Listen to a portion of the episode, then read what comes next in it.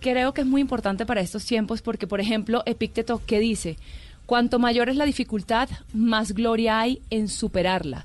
Esta idea de que los marineros no se hicieron expertos en aguas tranquilas, sino en las turbulencias, nos hace reflexionar sobre los momentos que estamos viviendo y yo les recomiendo, aunque Epictetus nunca escribió nada, él no dejó nada escrito, sus estudiantes fueron los que eh, sus enseñanzas las plasmaran. Y aquí el que tengo en mis manos les voy a mandar, les voy a poner la foto en, en, Twitter para que también lo comparta eh, Blue Radio y puedan saber de qué, libro estamos hablando. Este se llama The Art of Living, es decir, el arte de vivir. Paula, ¿alguna otra recomendación? Sí, señor. Si está cansado de leer y quiere que alguien le lea, Sebastián Yatra está haciendo esto. Desde el jueves pasado ¿Ah, eh, a través de su Instagram está leyendo cuentos infantiles. Entonces pueden entrar al Instagram de Sebastián Yatra y si quieren que él les lea un cuento, ahí va a estar conectado desde las 7 de la noche. Mire, me, recomendaron esta aplicación Storytel. ¿Para qué sirve? Le, lee libros. Usted encuentra una biblioteca, no, usted no tiene que leer, sino que le leen. Fantástico. Sí, son audiolibros. Pero también hay otros de Planeta que tienen que ver con libros. Eh, abrieron eh, su plataforma para acceder a, los ebooks. Sí, algunos que son eh, totalmente gratuitos. Esto lo habilitó la editorial Planeta. tienen algunos, Juan, como por ejemplo La sombra del viento de Carlos Ruiz, El tiempo entre costuras de María Dueñas, El código da Vinci de Dan Brown, también algo tan sencillo como tuitear te quiero de Blue Jeans, a todos los chicos de los que me enamoré de Jenny Yang, entre otros eh, de la editorial Planeta, que como ya usted lo decía, liberó eh, de cualquier tipo de, valor, pues, la descarga de estos libros para leer durante la cuarentena. ¿Alguna otra cosa, Yo. Eh, Jacobo? Y después de don Miguel. Juan Roberto. Yo, dice Miguel. Los museos de Bogotá también han entrado ah, en esta era de la virtualidad. Entonces conocemos museonacional.gov.co. Hay dos salas nuevas para que hagan recorridos virtuales por este museo. La Quinta de Bolívar también en su página de internet quintadebolivar.gov.co también la gente puede entrar y hacer el recorrido virtual y también el Museo de la Independencia, museoindependencia.gov.co, son eh, con extensiones de web del gobierno nacional. Sí, hay mucho libro, mucha película, mucho para hacer, sobre todo para reencontrarnos con las cosas sencillas de la vida, don Miguel. Sí, ¿sabe también que se puede uno ponerse, puede ponerse a escuchar ahorita? Los podcasts. Sí. Los podcasts de Blue Radio, aquí está, está el del padre Linero, está el de Camila Zuluaga, está aquí, hay una gran, y ya están en las plataformas en Deezer y en Spotify, se encuentran con usted ponen Blue Radio y ahí aparecen todos los podcasts que están inclusive, incluyendo el mío. Ahí le dejo el dato. Ah, sí, ¿cómo se llama el La caja de los cómics. Ah, mentira, sí lo he leído. Sí, sí, sí, bueno. Entonces, ¿Cuántos tenemos ya? ¿Cuántos, ¿Cuántas piezas? ¿Cuántos capítulos? De la caja hay 35 más o menos, 35 programas. ¿El más reciente sobre qué? El más reciente lo tenemos sobre las películas de los videojuegos. Películas basadas en ah, videojuegos. usted nos habló aquí. Sí, señor. Pues pero, pero sí, pero claro, y eso es una gran compañía también, los podcasts, y aparte que se está consumiendo bastante podcast en el mundo. Eso sí. Y esta es la oportunidad. Todos a revisar el internet de su casa, ¿no? Ah, Porque es que la cosa es que todo esto suena muy lindo, pero si la, la capacidad del internet no es buena, eh, chao. ¿No les ha pasado que el internet queda así como pensando, así como mi celular ahorita, usted burlándose de mi, sí, Pero por ejemplo en Netflix, eh, los que estamos ya conectados viendo series, yo no sé si es obviamente que está desbordando la capacidad de todo el mundo. Y sobre todo en los momentos pico de, de consumo. ¿Usted se acuerda hace unos años, Juan Roberto, cuando el internet era por teléfono?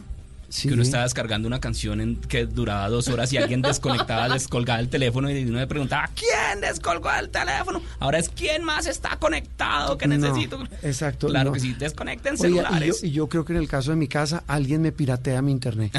No sé por qué tengo la ley de impresión. No sé, muy bien. En la mía pasada, ¿sabe cómo se llama la red de mi, de mi casa? ¿Cómo? Paga tu red. ¿Ah, sí? A, gorrear a otro lado. A, gorrear red de otro lado. Bueno, con estas reflexiones, lo que hace la cuarentena, ¿no? Miren lo que terminamos. A todos, muchas gracias. Esperamos haber sido una compañía agradable para ustedes. Nos vemos, Dios mediante, el próximo domingo. Los vemos y los escuchamos. y nos escuchamos, seguimos con la programación habitual de Blue Radio. Feliz resto de domingo, de puente y de aislamiento para todos.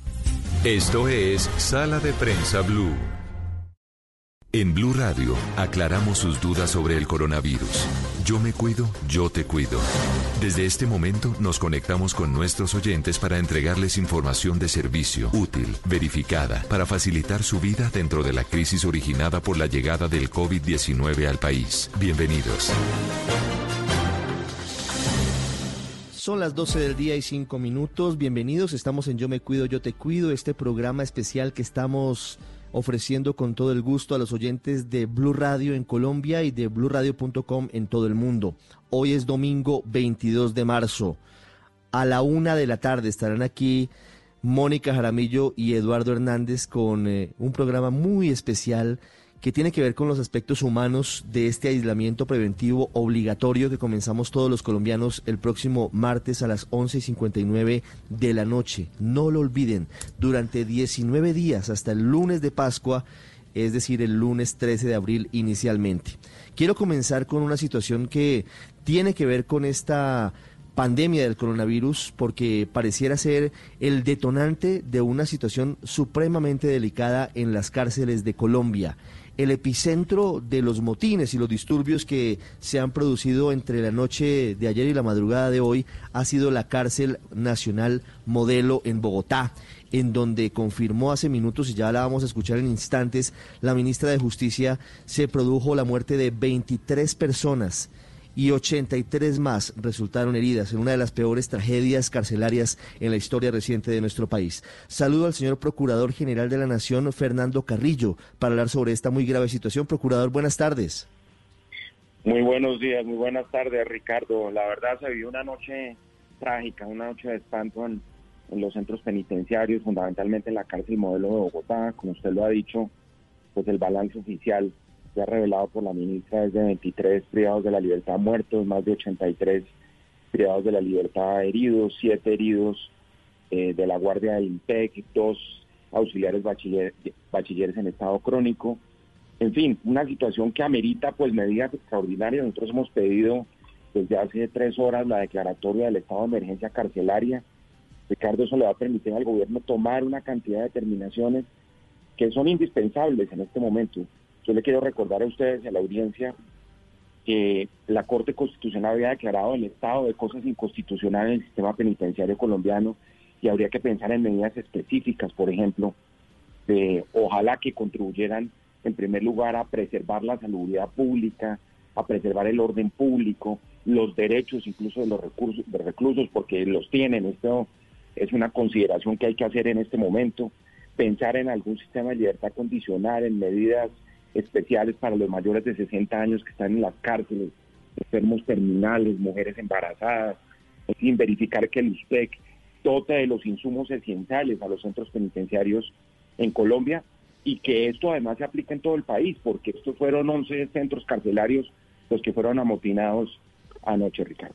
Sí, son más de 100.000 internos en toda Colombia, procurador que en este momento están en riesgo de contagio del coronavirus. La ministra dice que se han tomado las medidas, dice que por eso se suspendió preventivamente la visita a los internos, pero desde las cárceles dicen que no, que el principal factor de riesgo precisamente es el hacinamiento, que si llegase a presentarse un caso de coronavirus en una cárcel, pues sería realmente una tragedia para todos.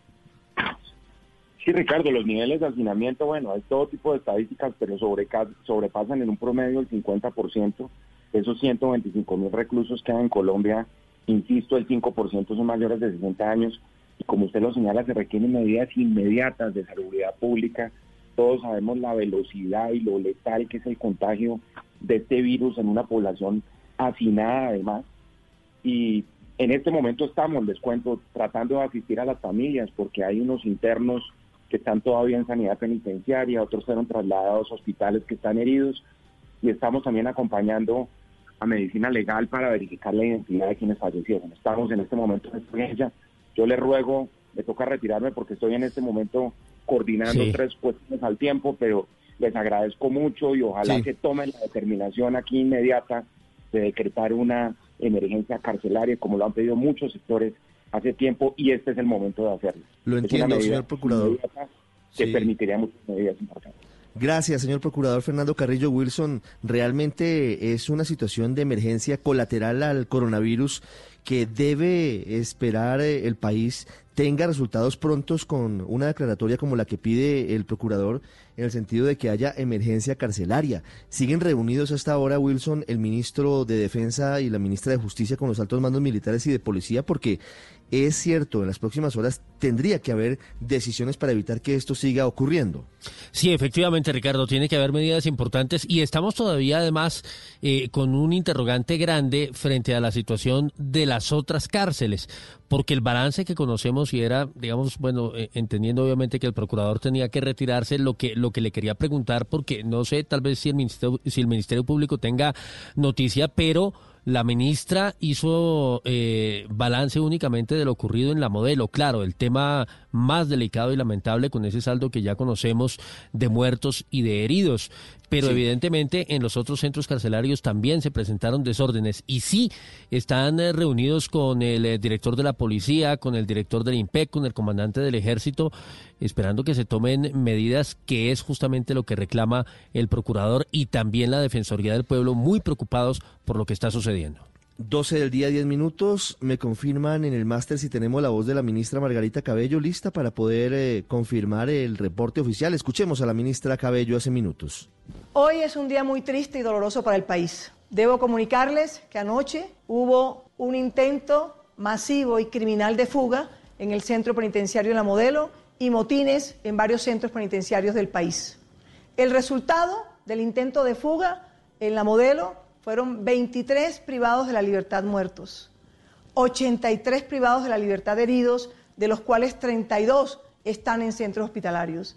Igualmente, siete funcionarios del IMPEC, del Cuerpo de Custodia heridos, dos de los cuales se encuentran hoy en estado crítico. Debo igualmente decirles, no hay fugas, no hubo fugas, se controlaron las fugas. Aquí hubo un plan criminal de fugas que fue frustrado. Tampoco hay un problema sanitario que hubiera originado ese plan y esos motines. Hoy no hay un solo contagio, ni un privado de la libertad, ni cuerpo administrativo y de custodia que tenga coronavirus o que podría estar aislado por coronavirus. Sí, ese mensaje de la ministra es importante, pero también es crucial que todos entendamos, y sé que el gobierno trabaja rápidamente en la situación, que los espacios en donde hay concentración de personas son el caldo de cultivo perfecto para que haya una tragedia en materia de coronavirus. Wilson, estábamos contando ayer lo que pasó en Italia en el partido Atalanta-Valencia por la Champions. Valencia, sí señor, en eh, una región de Italia que en ese momento no recuerdo, pero que justamente causó en un encuentro, es decir, en un estadio donde había no sé, 30 mil personas. Hubo ayer 500 personas muertas. Atención a esto, 500 personas muertas con el coronavirus solamente por cuenta de quienes asistieron a ese estadio, en ese partido. En una región, Wilson, ya estoy aquí buscando mis apuntes, porque porque no lo conocemos tan claramente. Sí, no, no, es que es que esto es increíble, 800 contagios y 500 eh, pacientes eh, que, que, en su momento fueron espectadores del fútbol muertos por cuenta de esa situación. Lo, lo que además Ricardo pondría de presente y comprueba además que las muertes no solamente se producen en, eh, en, personas, digamos, de la tercera edad. Evidentemente, pues dentro de esos 500 espectadores tiene que haber gente de todas las edades. La encontré, la región de Lombardía, el motor económico de Italia.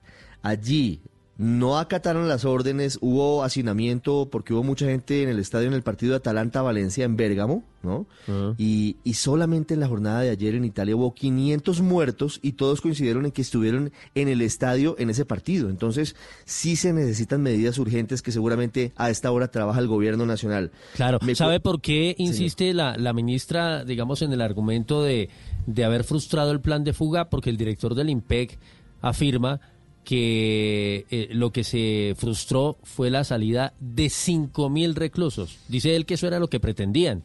Bueno, pues, pues, usted se imagina lo que eso hubiera significado en medio de esta situación, ¿no? Lo que hubiera significado en materia de seguridad, en materia sanitaria y en otros aspectos. Le tengo datos, Wilson, me cuentan que todavía no se puede dar la identidad de los 23 fallecidos porque la situación depende de medicina legal Ya voy a ir a Italia porque la situación sigue siendo muy difícil por el coronavirus, pero les sigo contando la historia de la cárcel La Modelo de Bogotá. Es muy difícil la identificación, esto depende ya de medicina legal. Todavía no se pueden dar nombres y esto podría tardar cerca de 12 horas de 12 horas para poder saber quiénes son los fallecidos. Entendemos la angustia de los familiares, pero todo es tan confuso y está pasando de una forma tan eh, aleatoria y tan rápida que realmente no se logra conseguir una información adicional a la que estamos reportando esta hora en Blue Radio. Claro, además porque cuando se dan situaciones como estas de, de, muerte violenta, pues eh, la diligencia es más larga porque hay que hacer la necropsia de todo el examen criminalístico del caso. Sí, señor, 12, 15 minutos.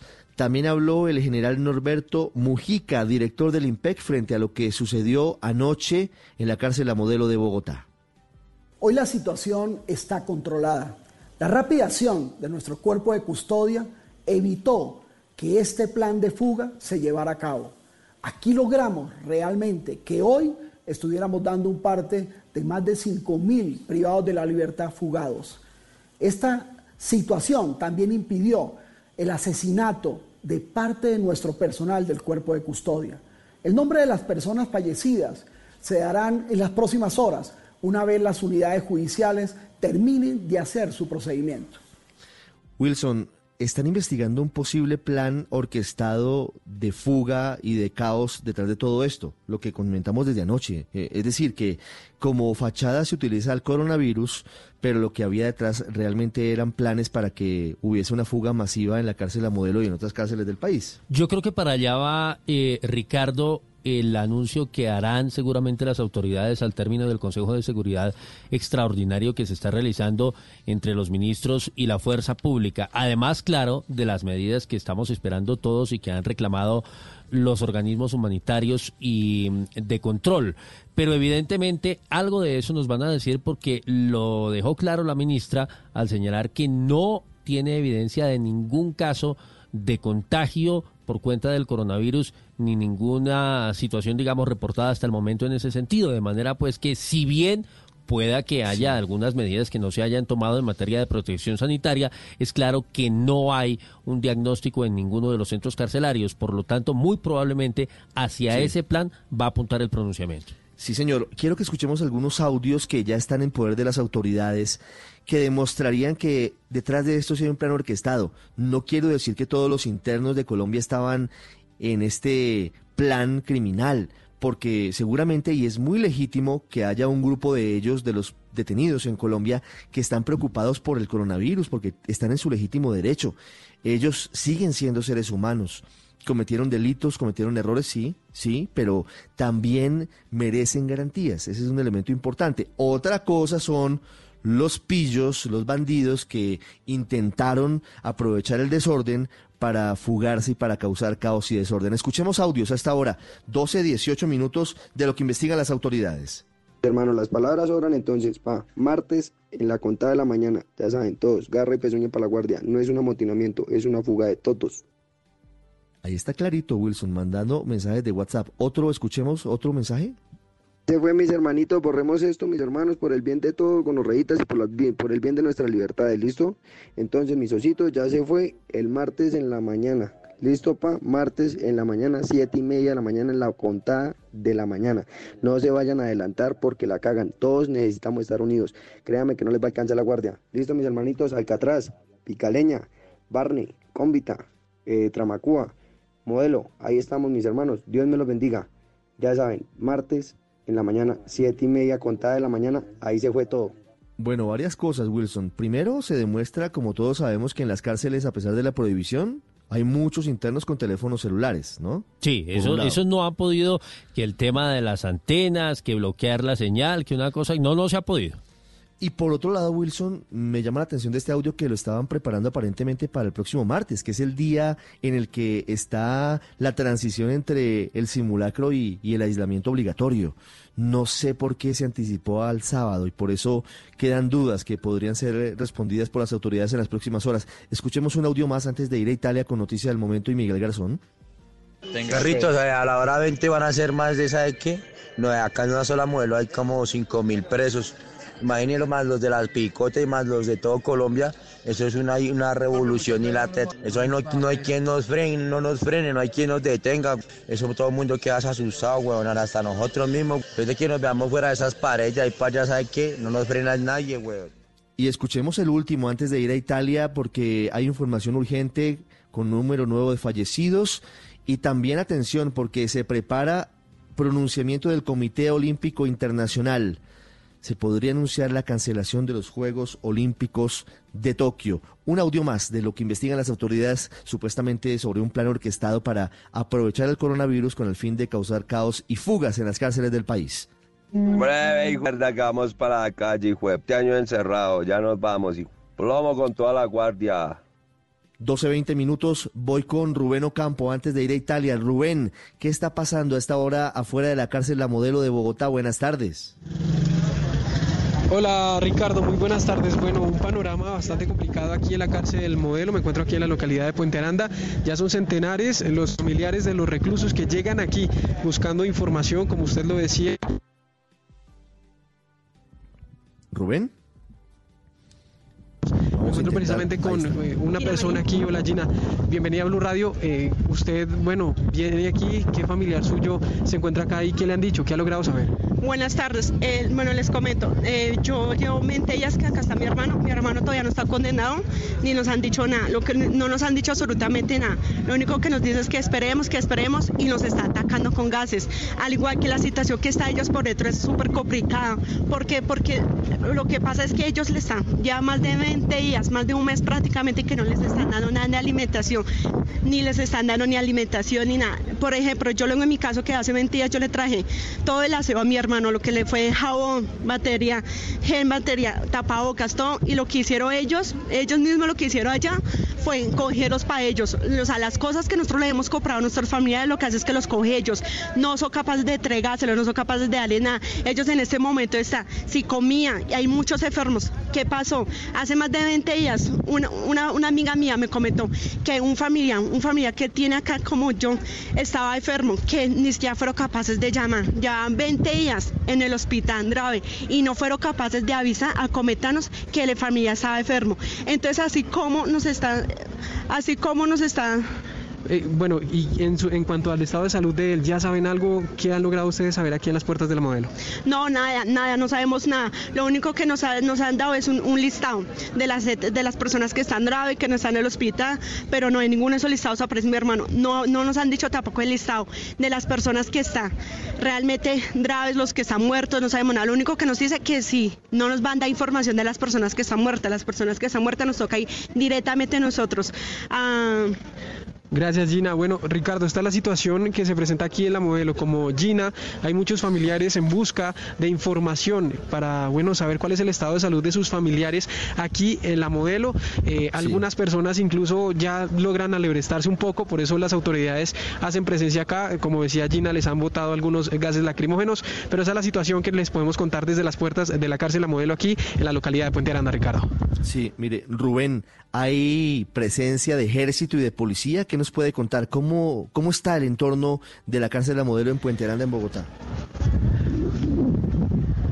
Ricardo, pues personal del CTI llegó aquí al tiempo con nosotros, eh, todavía no nos eh, han dado ninguna información precisamente si llegan aquí para recoger todavía algún cuerpo, algo por el estilo, pero sí hay muchos familiares, presencia de la policía, ejército no, pero sí presencia del CTI y como le decía, un panorama bastante desolador. Algunas familias pues ya se han enterado que lastimosamente sus familiares han fallecido, hay desconsuelo, hay muchas lágrimas, Ricardo, y también como era el caso de la persona que entrevistábamos, mucho... Eh, eh, desasosiego. No se sabe si sus familiares eh, en qué condiciones están, pero es la situación que a esta hora narramos aquí. Repito, centenares de familiares ya aquí aglomerados a las puertas de la cárcel La Modelo, pues que recordemos es algo que en medio de todas estas prevenciones pues no debería ocurrir, pero sin embargo es entendible que toda la gente quiere saber aquí cómo están sus familiares. Sí, señor, en blurradio.com los videos de la ministra de, Justicia Margarita Cabello y del director del IMPEC, el general Mujica, entregando hasta ahora la información oficial sobre lo que está sucediendo. En Medellín también hubo disturbios en Bellavista y en el Pedregal y hay denuncias de abogados. Camila Carvajal, buenas tardes. Hola Ricardo, buenas tardes. Sí señor, ya fueron controlados esos desmanes, a diferencia de lo que escuchábamos en la modelo, no llegó tanta gente esta mañana a las cárceles Pedregal, Bellavista y le sumamos también la de máxima seguridad La Paz de Itagüí, porque esta mañana el IMPEC confirma que allí también hubo un motín la noche anterior. No hay por ahora ninguna persona detenida que esté herida. Por fortuna solo se registró una persona herida que es dragoneante del IMPEC, pero mientras tanto desde Medellín habló el abogado Oscar Santamaría. Él en nombre del Colegio de Abogados Penalistas de Colombia, hizo referencia a lo que está pasando con sus clientes, que son los que están en las cárceles. Dijo que hay un plan orquestado, sí, para más desórdenes el próximo martes y que por eso los abogados de Colombia, en nombre de los presos, le están pidiendo urgente intervención al gobierno y sobre todo a la Defensoría del Pueblo. Escuchemos al abogado Santa María información que tenemos de nuestros clientes es que desde el día jueves no les suministran alimentos como debe ser, tampoco medicamentos. Esto va a seguir ocurriendo incluso para el día martes, tienen programado un motín a nivel nacional. Es sensato, pero ojo, esto tiene que ser de la mano de la rama judicial. Hay personas que se le concedió la medida de aseguramiento domiciliaria y no los han sacado eso que dice al final el abogado Santa María Ricardo hace referencia a la propuesta de por estos días sacar a algunos presos para que sigan pagando la pena en las casas. Asegura el abogado que tienen muchos clientes con orden de detención domiciliaria, pero que el IMPEC no ha hecho el traslado. Sí, Camila, pero entonces me llama la atención, antes de ir con Wilson y, y Villavicencio, que uno de los audios que estábamos escuchando que está en poder de las autoridades habla del martes. Entonces, no es que estén anticipándose quienes anoche participaron de los motines, sino que hay otro plan para supuestamente causar desórdenes en, en dos días? Ricardo, eso es lo que dice el Colegio de Abogados Penalistas. Está este colegio en todo el país, son los abogados que representan a esos privados de la libertad y ellos obviamente desde anoche están hablando con sus clientes y son quienes están en las cárceles los que aseguran y los que les transmiten ese mensaje, que el plan principal sería el próximo martes y por eso los abogados dicen urgentemente intervención de la Defensoría del Pueblo, pero sobre todo del gobierno, porque podría complicarse aún más esa situación. 12.26 minutos, pues eh, esperamos que esto lo tengan en conocimiento la ministra de Justicia y el ministro de Defensa Wilson, porque es supremamente delicado en medio de la coyuntura que vive el país que sigamos teniendo un foco de desórdenes de esta magnitud en las cárceles de Colombia. Claro, coincide perfectamente con lo que usted nos contaba, Ricardo, lo refrenda el abogado y habla precisamente de un plan para, para generar algún tipo de eh, caos y de problema el día martes en las cárceles del país, donde a esta hora, siendo domingo las 12.27, hay todavía desórdenes, es en la ciudad de Villavicencio, problemas en la cárcel de la capital del departamento del Meta, donde está Carlos Andrés Pérez con las buenas tardes. Wilson, muy buenas tardes. Así es, recordemos que esta mañana entró el alcalde eh, de Villavicencio al centro penitenciario, habló con los representantes de los internos y habían llegado a un acuerdo de reforzar las medidas de prevención en contra del coronavirus. Habían dicho que iban a reforzar con tapabocas, con gel antibacterial y esto había ayudado tal vez a bajar un poco los ánimos, pero hace pocos minutos se reactivaron los disturbios, han vuelto a lanzar gases lacrimógenos, se escuchan los gritos de los internos, no se han vuelto a subir en la parte alta de las celdas o de la cárcel como esta mañana, pero hay preocupación. La mayor preocupación no es solamente por lo que pasa dentro de la cárcel, sino porque este centro penitenciario se encuentra en una zona residencial de Villavicencio y las personas que viven cerca a la cárcel están bastante preocupadas. Muchos han tenido que salir con sus hijos porque eh, los gases eh, los ha afectado y hay preocupación porque se cree que esta noche la cosa podría ser peor. Señor Héctor Bolaño, muy buenas tardes. Usted residente muy cerca de la cárcel. ¿Qué es lo que está pasando? Pues no sé qué estará pasando internamente de la cárcel, pero está peligroso porque se escuchan muchos, muchos como disparos, tiran gases, tiran... O sea, ha estado muy sonando muy duro los, disturbios que hay adentro, muy, y se ve reclusos encima del, del, techo allá de la, de la cárcel. Entonces, no, no, no, estamos muy preocupados, muy alarmados, muy alarmados. Usted me decía que con los vecinos están pensando en que en la noche esto se va a poner peor. ¿Qué van a hacer? Pues todo el mundo dice que la policía dice que nos resguardemos temprano, que porque de todas maneras eh, que en la noche van a tomar más, más represalias, entonces estamos preocupados, estamos bastante preocupados por eso. Pues esta es la situación, Wilson y Ricardo, que se vive muy cerca al centro penitenciario de la capital del departamento del Meta. Recordemos que esta mañana el alcalde entregó un balance asegurando que dos personas, dos eh, personas del IMPEC habían resultado levemente heridas por los disturbios que se habían registrado. En este momento aún no hay balance de lo que está pasando allí dentro. La noticia del momento en Blue Radio. Urgente 12.29 minutos. Se sigue complicando la situación por cuenta del coronavirus en Italia.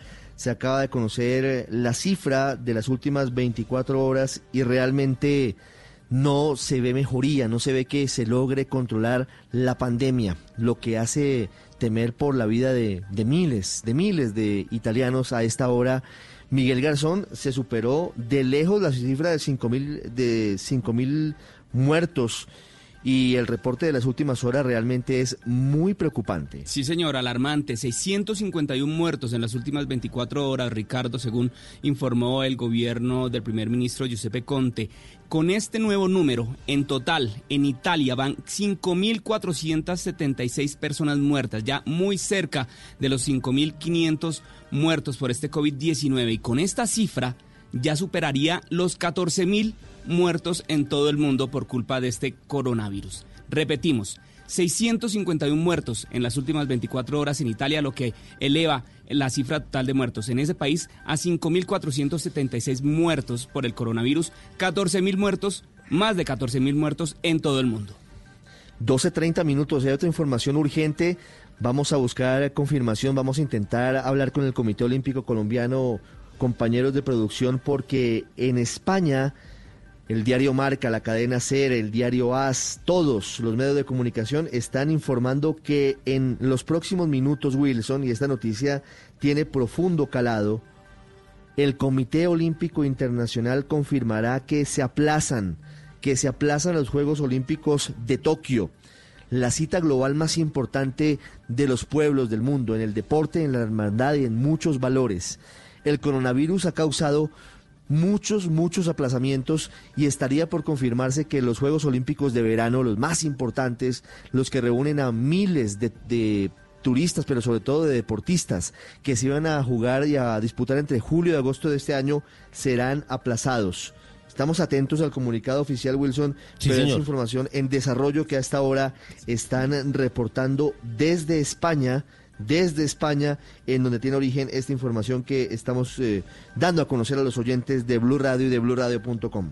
Muy seguramente va a ser así, Ricardo, y era prácticamente ineludible. Es más, eh, hay quienes consideran que la decisión ha tardado mucho tiempo porque ya esas justas deportivas, tal vez las más importantes, están eh, a punto de cumplirse a, a muy pocas semanas y obviamente pues las delegaciones no han podido concentrarse, no han podido prepararse, todo el mundo en confinamiento, pero más allá de eso, la inconveniencia conveniencia seguramente de reunir una cantidad de gente alrededor del deporte, pero generando un riesgo pues muy importante. Muy pendientes, por supuesto, de la decisión, Miguel. Wilson, más temprano la OMS, que es la Organización Mundial de la Salud, había dicho que ellos no se iban a pronunciar sobre el tema porque no es su función. Dicen que su función es estar al tanto de cómo avanza la enfermedad y cómo combatirla y que ellos no se iban, no iban a dar una, no iban a juzgar si sí o si no es necesario hacer los Juegos Olímpicos de Tokio 2020. Este sería ya prácticamente el único evento mundial que faltaba por ser aplazado o cancelado. Claro. Porque ya de resto todo había sido aplazado ya indefinidamente prácticamente es por, por culpa de este COVID-19. El Comité Olímpico Internacional se resistía a, a que esto fuera aplazado. Sí el gobierno de Japón tampoco también se había pronunciado. Claro, por, lo que representa, digamos, a nivel económico, esto tiene un impacto muy grande, sin duda alguna, Miguel. En Colombia ya tenemos dos muertos, lamentablemente, por cuenta del coronavirus. Se confirmó en las últimas horas un nuevo caso en el Valle del Cauca. 231 registros de contagio en total.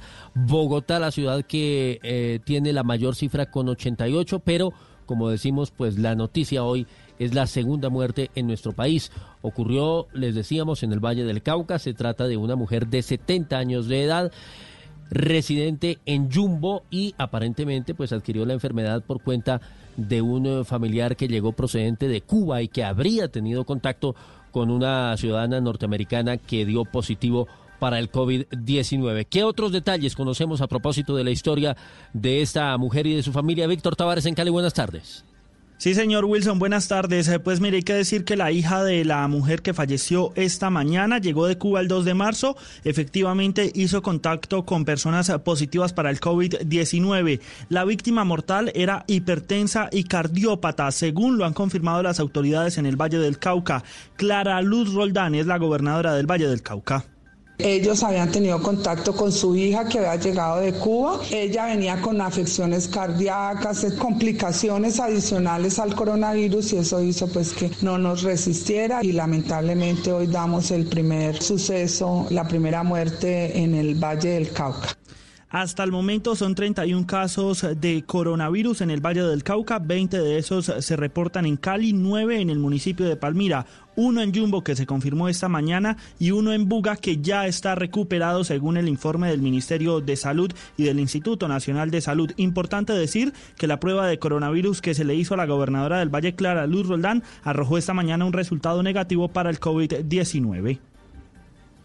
12.34, muy bien, eh, Víctor. María Camila Castro, bueno, eh, contábamos eh, más temprano acerca de la relación que tiene el caso de esta mujer, que al igual que sucedió con el taxista, con el señor Arnold Ricardo en la ciudad de Cartagena, tenía unas enfermedades de base. ¿Cuál era, en el caso de esta persona, qué tipo de enfermedades que hemos podido establecer?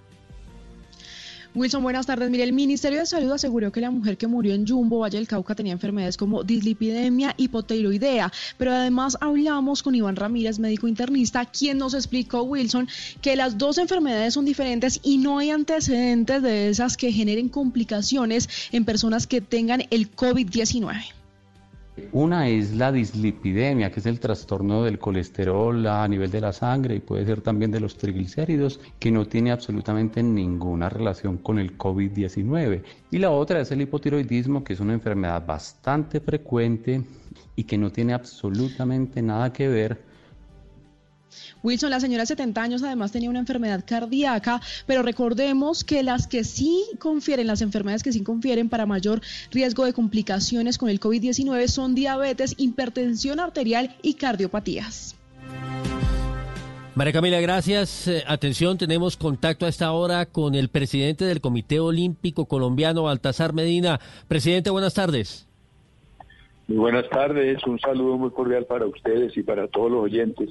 Igualmente, señor. Bueno, les contábamos hace unos segundos a los oyentes de Blue Radio que pareciera prácticamente inminente la confirmación desde Tokio acerca de la cancelación de los Juegos Olímpicos este año y también, por supuesto, del Comité Internacional. ¿Colombia ya ha sido notificada de alguna determinación oficial?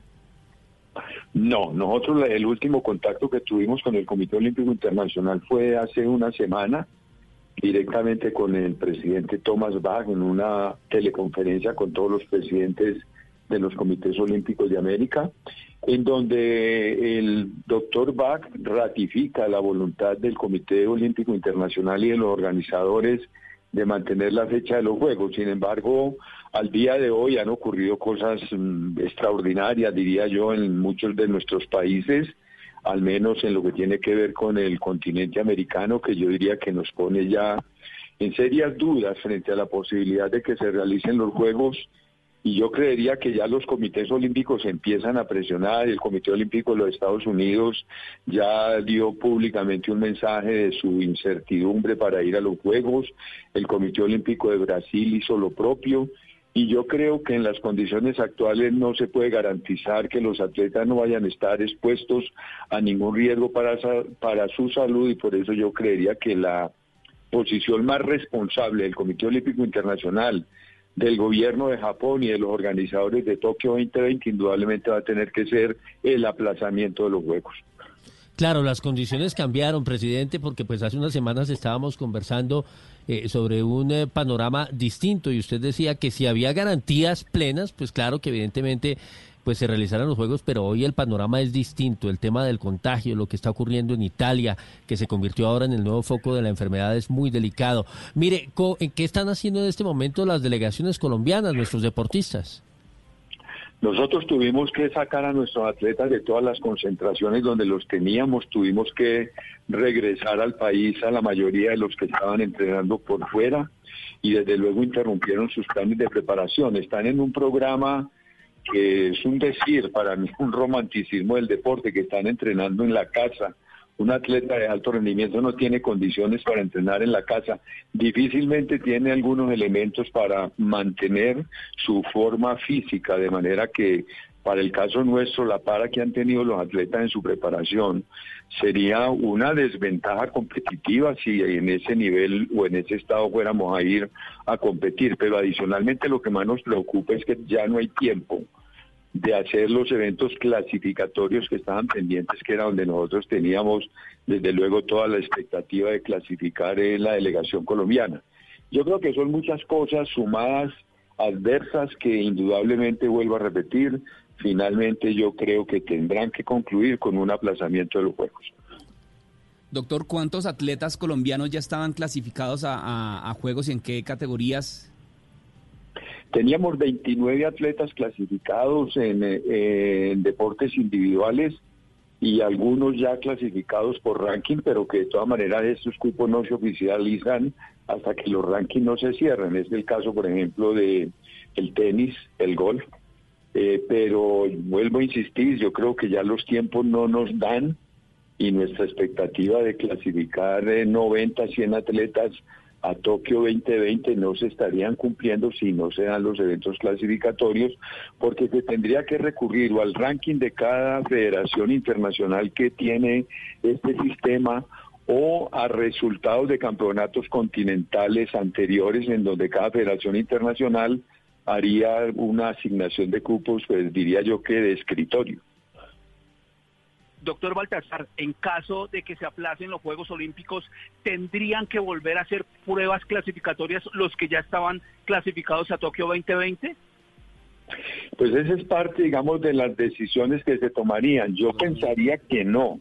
Yo creería que el proceso continuaría y ya la gente que está clasificada mantiene su derecho a participar y desde luego los que aún no han clasificado se les agendaría en un calendario, digamos, mm, que tenga las características de las exigencias técnicas del alto rendimiento para que obtengan los cupos faltantes. Tengo entendido que a la fecha el 60% de los atletas que compiten en los Juegos Olímpicos estarían clasificados, porque ya se cerraron, por ejemplo, las calificaciones de todos los deportes de conjunto, que son los que más atletas suman. Los individuales todavía falta el 40%. Sí, pero ya es un camino recorrido importante que, que debería no perderse. Presidente, en, en, medio de toda esta coyuntura que vivimos por el COVID-19, en el seno de la dirigencia de los Juegos Olímpicos se ha hablado de alguna fecha tentativa en caso que se confirme, como insisto, pareciera ser ya inminente la suspensión de los Juegos este año? No, yo diría que todo lo que se diga ahora son especulaciones. Uno ha escuchado que para octubre o noviembre de este año, que igual me parecería muy prematuro, otros hablan de un año, otros hablan de dos años, pero la verdad que todavía no ha habido un pronunciamiento oficial de nadie respecto a posibles fechas de aplazamiento. Claro, amén de los Juegos Olímpicos, si, si no se pueden llevar a cabo, ¿qué seguiría, digamos, para la temporada de nuestra gente este año? No, pues nosotros ahí terminaríamos el ciclo. Nosotros tenemos un evento muy importante que son los Juegos Bolivarianos eh, de la Juventud, que son en Sucre, Bolivia, casualmente de 17 al 30 de octubre de este año, pero que igual es un evento que está, digamos, dentro de la incertidumbre que puede generar esta situación de no resolverse rápidamente. Presidente, gracias. A ustedes un feliz día, muchas gracias por estar pendientes de nuestros atletas. No, señor, ¿cómo va con el confinamiento, con el aislamiento? Bueno, afortunadamente yo no soy un hombre callejero, estoy en mi ambiente natural. Muy bien. Es Baltasar Medina, el presidente del Comité Olímpico Colombiano, en los micrófonos de Blue Radio. Bueno, nos vamos ahora para Cartagena. Estábamos hablando de la situación y el panorama del eh, coronavirus en Colombia. Les hemos contado que ya hay 231 casos en el país, dos muertos. Estuvimos en el Valle del Cauca hablando de la señora que murió en las últimas horas. Nos explicaba María Camila Castro los antecedentes de ella y el otro muerto, Miguel, lamentablemente, pues el taxista en la ciudad de Cartagena, ¿verdad? Sí, señor en la ciudad de Cartagena y en las últimas horas hablamos, eh, cuando se registró la noticia anoche de la muerte de, de, la confirmación de la muerte de este taxista en Cartagena, hablamos con su hermana y ella nos decía, ella nos contó pues cómo hubo tal vez algo de negligencia en el tratamiento que le hicieron al cadáver de este taxista, esta persona que fue la primera persona que desafortunadamente murió por culpa del COVID-19. El, eh, todo el caso todo este registro lo tiene Dálida Orozco desde Cartagena. Dálida, buenas tardes. Buenas tardes. Bueno, le cuento que la noticia de este taxista se conoció en Cartagena el lunes 16 de marzo a través de las redes sociales, en donde empezó a divulgarse con mucho eco y con mucha fuerza que el señor Aldon Ricardo, de 58 años, había muerto por COVID-19. Sin embargo, las autoridades de salud desmintieron que esta muerte estuviera confirmada como un caso del nuevo coronavirus. La, la clínica, en algo que no se había registrado, porque siempre es la autoridad de salud local la que sale a dar informes, emite un comunicado ese mismo día asegurando que el señor había muerto y que se había tratado como un caso sospechoso de COVID-19, que estaban a la espera de los resultados del Instituto Nacional de Salud. Blue Radio, nosotros nos comunicamos en ese momento, ese día, con el Instituto Nacional de Salud y ellos nos informaron que no habían recibido ninguna muestra relacionada con ese caso. Sin embargo, el martes el Instituto Nacional de Salud emite un comunicado indicando que la prueba había resultado negativa para COVID-19. Este caso tuvo un, giro de 180, de 180 grados cuando se conoció el miércoles 19 que la hermana del señor había resultado positiva al virus, algo que por supuesto hizo que el INS volviera a emitir un comunicado señalando que se iba a reabrir la investigación de la causa de muerte del señor Arnold Ricardo, pues ella era la persona que más cerca estuvo del taxista de 58 años y además fue su cuidadora permanente durante su tiempo en la clínica. Escuchemos a la señora en, su, en la entrevista que nos concedió dio anoche en Blue Radio? bueno, cuando yo estuve con él en el médico, a él no le preguntaron nada. ¿Qué fue la segunda vez? La segunda vez que lo llevé, tampoco le preguntaron, pero el médico, como ya estaba más complicado, o sea, para él no le preguntó, pero la condición de salud de, de mi hermano ya meritaba ser internado.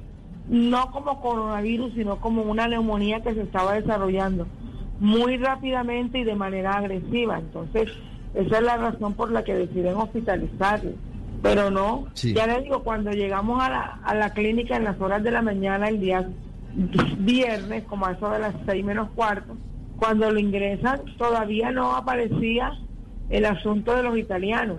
Cuando yo regreso en las horas de la tarde es que me entero que ya ahí sí, cuando le empiezan a hacer la historia clínica completa a mi hermano, es que él comenta lo de los, no sé si porque le preguntaron o porque él mismo dijo, la verdad, eso no lo puedo aseverar porque no estaba presente. Ahí está. Prácticamente que no hubo un eh, protocolo estricto de seguimiento para poder establecer eh, si este hombre tenía efectivamente el coronavirus. Pero la historia es, cada detalle es más impresionante. Nos cuenta o nos contó Liliana Ricardo, la hermana de este taxista en la ciudad de Cartagena, que vio, fue testigo del deterioro eh, muy rápido de su hermano y dice que por eso efectivamente cuando este COVID ataca sobre todo a personas que tienen enfermedades de base es algo bastante delicado. Esto nos dijo. Yo vi a mi hermano deteriorarse demasiado rápido. Sí fue agobiante, es, fue muy duro, muy duro. O sea, yo verlo, yo no dormía porque la tos que lo agobiaba, eso mejor dicho, no podía hablar, él mismo vivía en un estado de ansiedad, de nerviosismo, de pronto tal vez malayándose haber cogido a esas personas, sintiéndose culpable. 12 del día 47 minutos. Así doña Liliana nos contaba cómo su hermano se fue marchitando poco a poco por culpa del COVID, pero también denunció acá en la entrevista que le hicimos en Blue Radio anoche que a ella casi no la atienden hasta que tuvo, hasta que o sea, mejor casi no le hacen los exámenes para determinar si tiene el coronavirus o no después de la muerte de su hermano.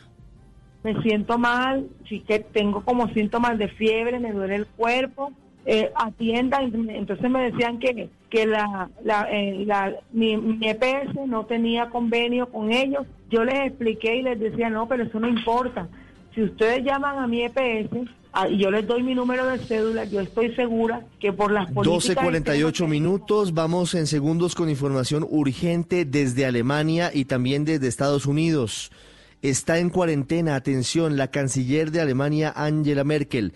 Antes de los detalles de esta información y del positivo del senador estadounidense Rand Paul, vamos a hablar en segundos con María Camila Castro sobre una muy grave situación de lo que estamos escuchando y es la denuncia de la señora Liliana Ricardo les pediría también a mis compañeros que por favor eh, retomemos la comunicación brevemente con Dálida Orozco, porque lo que dijo anoche fue supremamente delicado frente a las fallas en el protocolo del manejo, como lo decía Wilson hace minutos, del coronavirus, frente al manejo del el aislamiento, frente al cuidado de estas personas y frente a la práctica del examen que increíblemente había resultado negativo y que llegó después de la muerte del taxista del señor Ricardo, exactamente el nombre Arnold de este Ricardo. señor, Arnoldo de Jesús Ricardo. Sí, señor.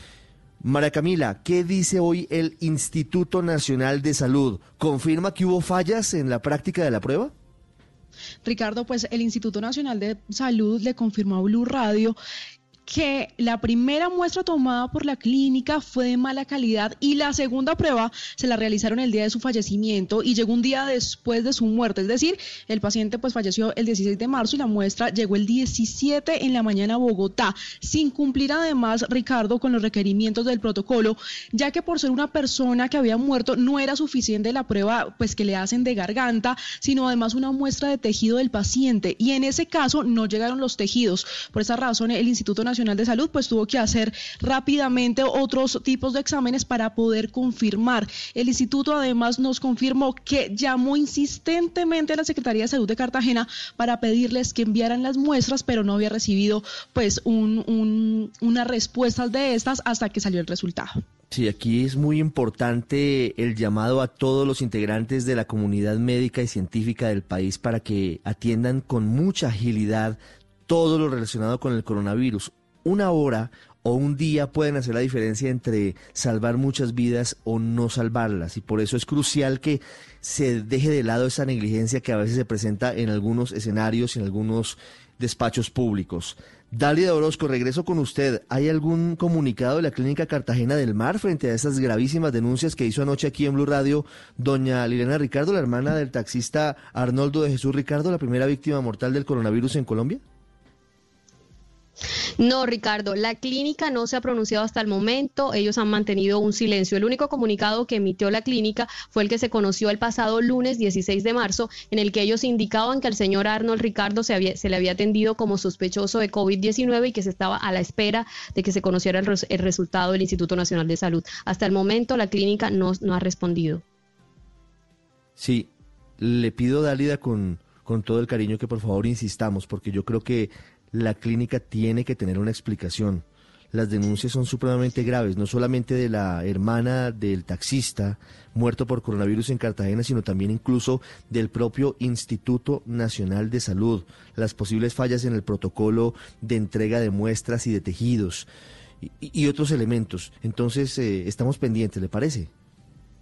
Sí, señor. Estamos también a la espera bueno. del pronunciamiento del Departamento Distrital de Salud. Recordemos que el Instituto Nacional de Salud, precisamente en su comunicado, indica que no recibieron respuesta de esta dependencia distrital. Entonces, también estamos a la espera de que ellos den un pronunciamiento de cuáles fueron los protocolos que sí. se siguieron para atender este caso. Sí, señora. 12.52 minutos. Como estamos en Yo me cuido, yo te cuido en plena época del coronavirus, ya vamos a hablar con Rappi porque recibimos una denuncia reiterada de algunos oyentes de Blue Radio. Antes vamos a Armenia, Wilson. Sí, señor, vamos a Armenia porque es otra ciudad que se suma al empalme que se hace entre el aislamiento obligatorio de este fin de semana y la cuarentena obligatoria que le recordamos a los oyentes de Blue Radio comienza el martes a la medianoche y se extiende hasta el lunes de Pascua, el lunes 13 de abril. Don Nelson Murillo, la medida que tomó la alcaldía de Armenia. Wilson, Ricardo, oyentes en Colombia y en el mundo. Asimismo, la alcaldía de Armenia se sumó a este toque de queda extendido nacional de la medianoche. En principio, la alcaldía de la capital quindiana había determinado que el eh, toque de queda se realizara o se suspendiera hasta las 4 de la mañana. No obstante, debido a la fuerza de la magnitud de los hechos que se han venido eh, presentando en el Quindío, pero también en el Colombia y en el mundo, pues se ha tomado la determinación entonces de sumarse a esta mm, iniciativa nacional de extender el toque de queda hasta la medianoche de este martes y continuar así con eh, la fecha que se tiene para Pascua. Así las cosas también se ha anunciado por parte de la alcaldía de Armenia que se mantenga la tranquilidad entre los habitantes de la capital quindiana, ya que habrá eh, provisión de víveres de manera normal, eso sí, de manera muy organizada. La intención es que vaya una sola persona por grupo familiar a establecer, a comprar lo que necesita en los supermercados y en los diferentes establecimientos que permanecerán abiertos. E igualmente se está convocando a la ciudadanía para que utilice el servicio de eh, domicilio también para así facilitar las cosas y mantener el aislamiento preventivo de manera efectiva. Don Nelson, muchas gracias. Hemos recibido una queja de varios oyentes de Blue Radio en Bogotá fundamentalmente y por eso la transmitimos con mucho gusto y de manera directa porque esa es la idea a la empresa, a Rappi, que está prestando un servicio muy importante durante esta época de aislamiento preventivo obligatorio en todo el país. Por eso queremos saludar a esta hora, a las 12.54 minutos, a Matías Lax, que es el country manager de Rappi en Colombia. Señor Lax, buenas tardes. Buenas tardes, ¿cómo le va? Muchas gracias por darme este espacio.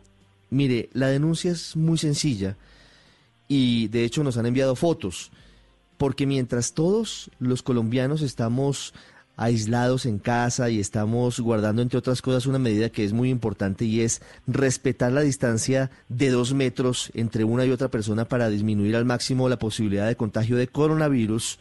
Los rapitenderos, a quienes valoramos profundamente porque están prestando un servicio casi que público en ese momento, se están amontonando en las esquinas y al frente de los eh, restaurantes y no están guardando ese protocolo. No digo que en todos los casos, pero sí en varias zonas de Bogotá.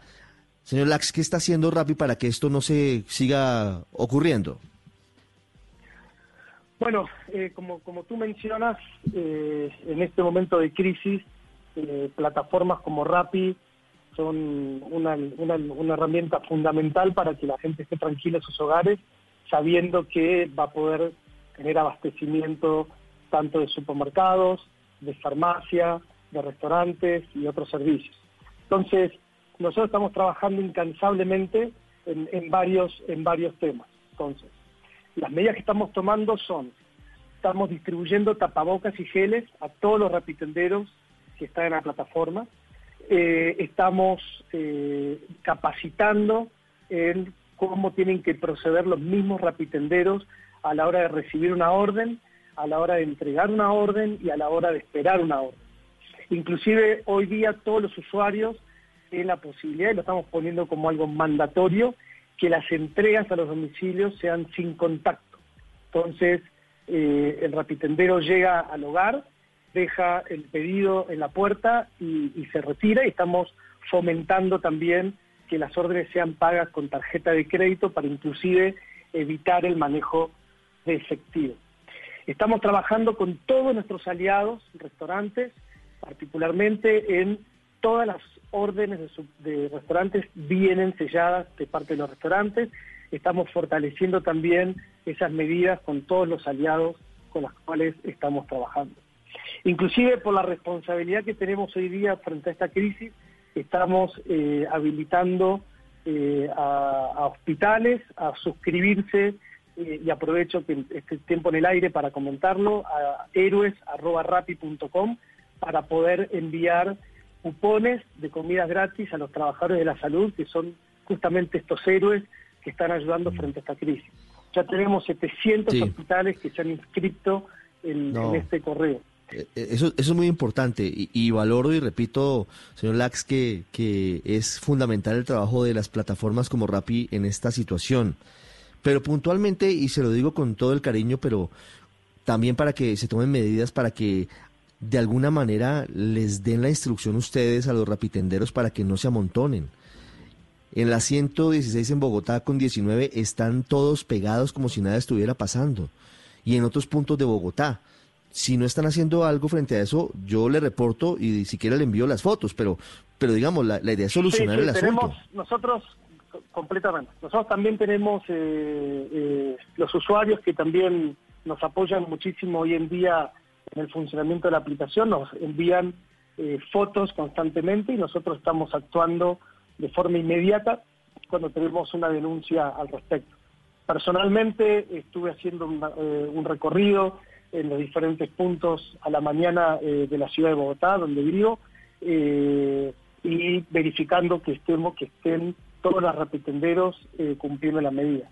Y aparte ellos también están muy interesados en, su propio cuidado y nosotros también estamos ayudando a que ellos se cuiden también de, de, este virus.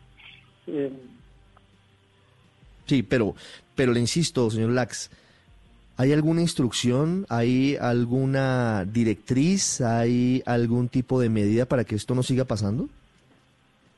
Completamente. Nosotros estamos tenemos varios, eh, nosotros tenemos comunicación constante con todos los rapitenderos.